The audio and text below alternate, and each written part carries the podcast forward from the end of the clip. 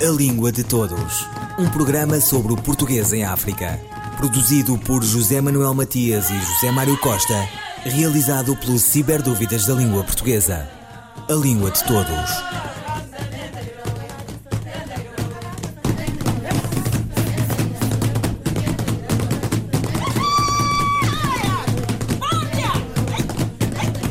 Língua de Todos conversa sobre o idioma comum com Sandra Duarte Tavares, colaboradora do Ciberdúvidas da Língua Portuguesa.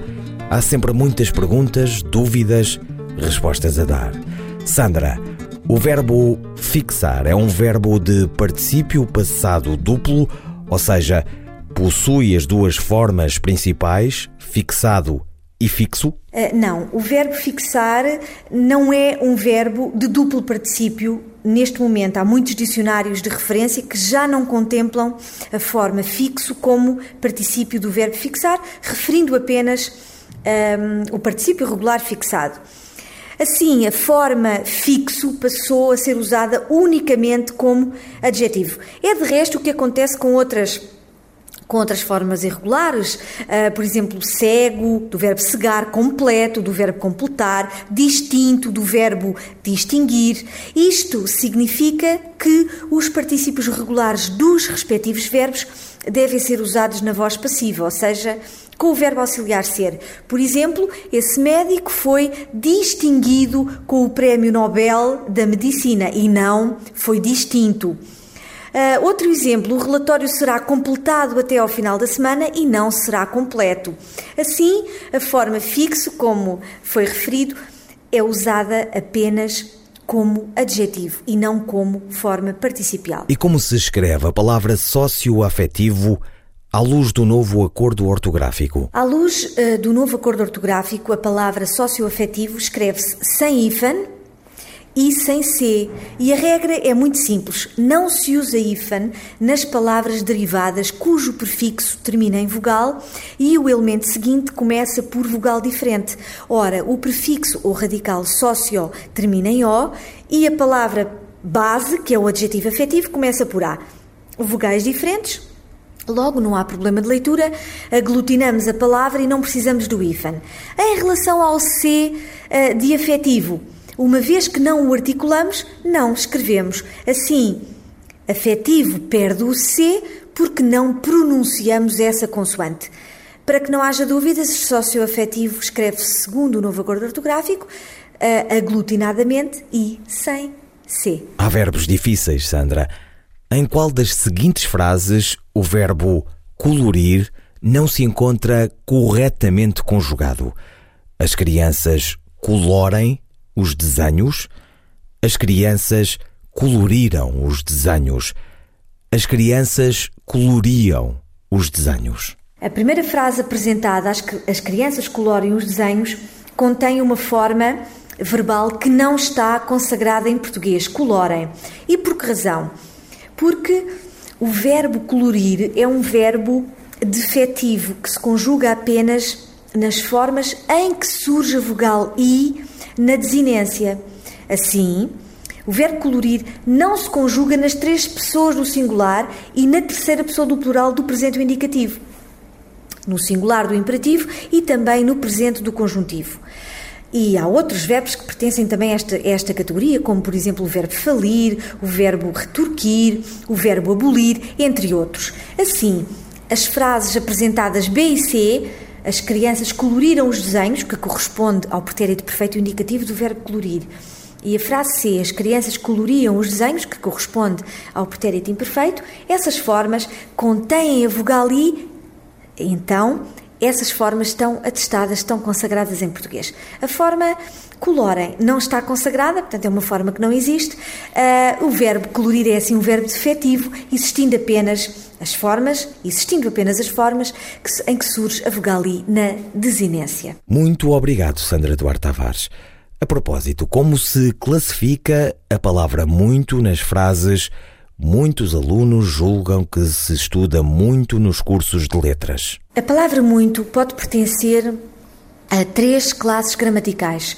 Pode ser um advérbio de quantidade quando quantifica um adjetivo, por exemplo, o Miguel é muito inteligente. neste, neste contexto temos o, estamos perante o advérbio muito a quantificar o adjetivo inteligente. Sempre que a palavra muito se encontra antes de um substantivo, antes de um nome, estamos perante um quantificador. E nesse caso, temos variação em género e número. Por exemplo, comprei muitos morangos, comprei muitas laranjas, muitos, plural, muitas, feminino plural. Nesse caso, estamos perante um quantificador.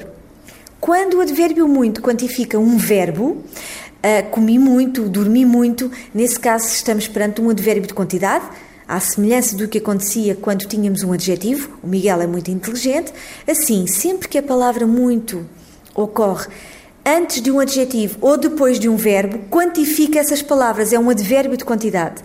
Sempre que ocorre antes de um nome, é um quantificador e, nesse caso, varia em género e número. Sandra, uma coisa sem importância que se pode ignorar ou desprezar é desprezável ou desprezível? Uma coisa que não tem importância, que se pode ignorar ou desprezar, é desprezável. Ora, este adjetivo designa alguma coisa que não tem valor.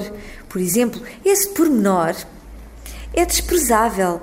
Não devemos dar-lhe importância. Em relação ao adjetivo desprezível, e que está consagrado em português e que existe e que muitas vezes é usado no contexto em que deveríamos usar a forma desprezável. Ora, desprezível designa alguém miserável, merecedor de desprezo. Por exemplo, uma pessoa que maltrata uma criança Será desprezível? É uma pergunta lançada. Ora, desprezível, para que não haja dúvidas, designa alguém que merece desprezo, desprezível, e desprezável designa alguma coisa que não tem valor. Na, no, caso de, no caso apresentado, uma coisa que não tem importância, que se pode ignorar ou desprezar, é uma coisa desprezável. Por que razão, segundo o novo acordo ortográfico, as palavras chapéu de chuva se escreve saífan e guarda-chuva se escreve com hífen.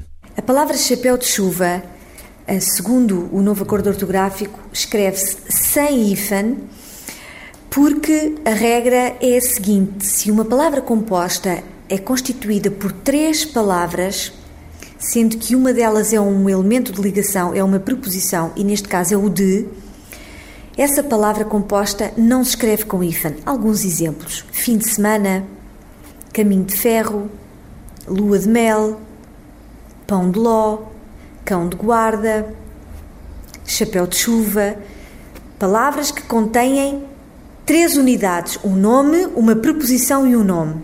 Não têm hífen. Em relação a guarda-chuva, esta palavra é uma palavra composta, mas é constituída apenas por duas palavras. E segundo o novo acordo ortográfico, palavras compostas que são constituídas apenas por duas palavras essas têm sempre IFAN. Alguns exemplos: os dias da semana que mantêm IFAN, segunda-feira, terça-feira, quarta-feira, primeiro-ministro, abre latas, porta-chaves, decreto-lei, mestre de escola, couve-flor, têm sempre IFAN palavras compostas que contêm duas palavras apenas. Por essa razão é que chapéu de chuva não tem IFAN porque tem três palavras e guarda-chuva tem hífen porque tem apenas duas palavras. Sandra Duarte Tavares, colaboradora do Ciberdúvidas da Língua Portuguesa.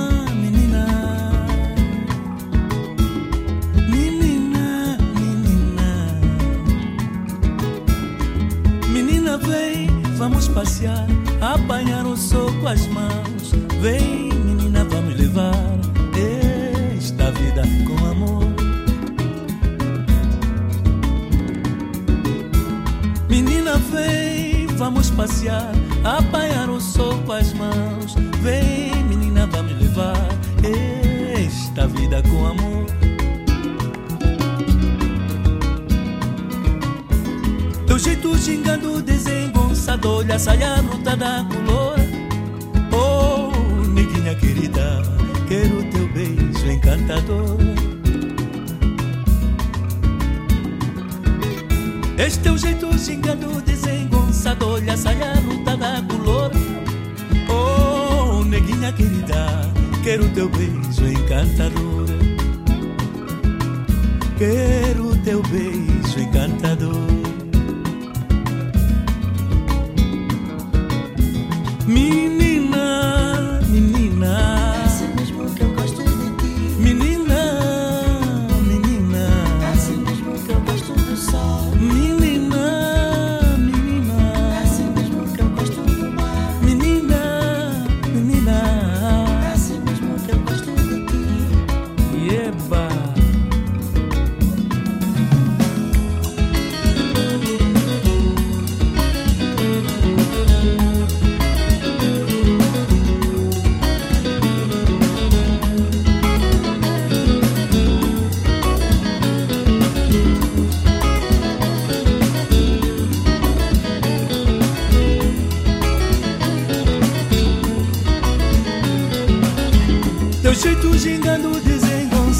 ruda da color.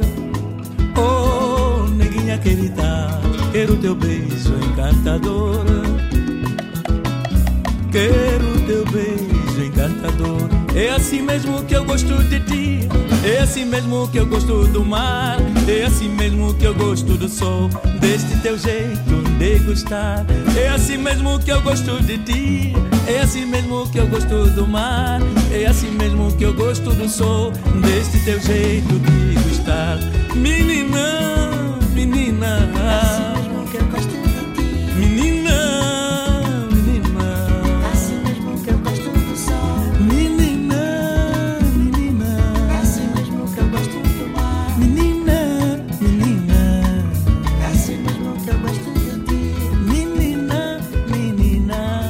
Valdemar Bastos, Menina.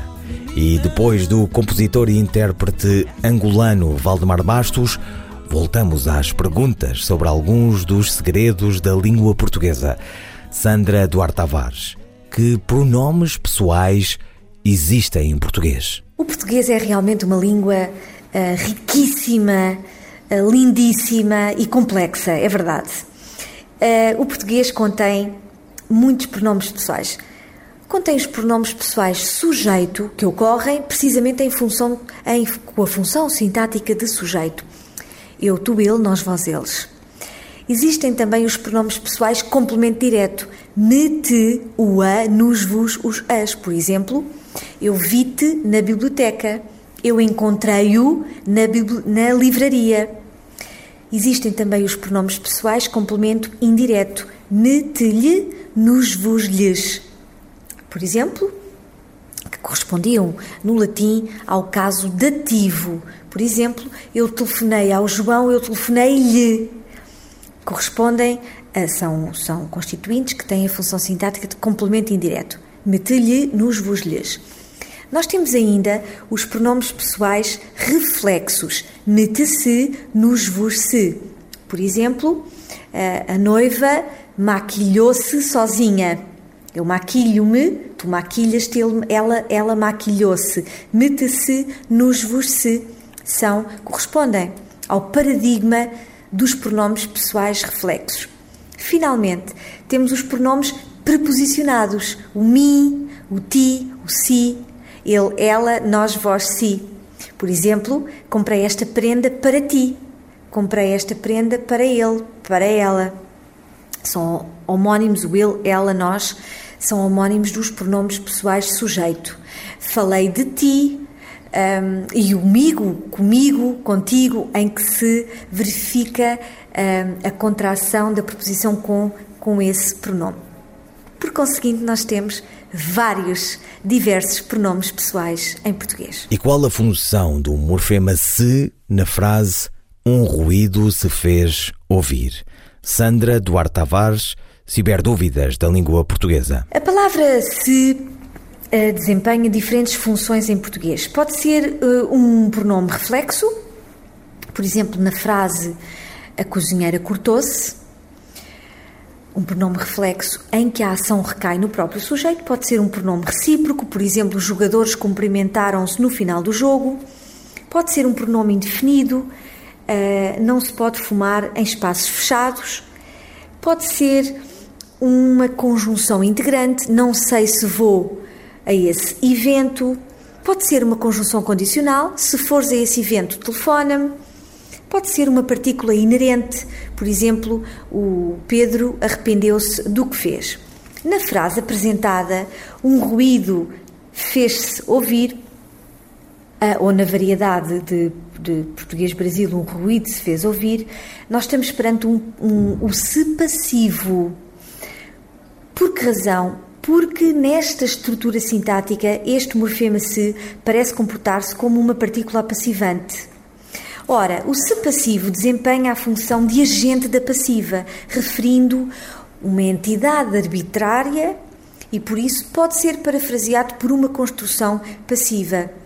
Por exemplo, um ruído foi ouvido por alguém. Por essa razão é que estamos perante o morfema se passivo. Qual é a diferença, Sandra, entre ter de e ter que? Ter de utiliza-se quando uh, nós pretendemos dizer que temos o desejo ou a necessidade ou o dever em relação a uma determinada ação. Por exemplo, tenho de concluir o relatório amanhã. Ou seja, o relatório deve ser concluído amanhã. Tenho o dever de concluir o relatório amanhã. Em relação à expressão ter que, o verbo assume o significado de ter, de possuir, poder dispor de. E repare-se, entre o verbo ter e a partícula que, nós podemos incorporar, podemos introduzir palavras como coisas, nada, muito. Por exemplo, não posso ir jantar fora porque tenho que fazer, ou seja, tenho muito que fazer, tenho coisas para fazer. Infelizmente, há muitas famílias que não têm que comer, não têm coisas para comer.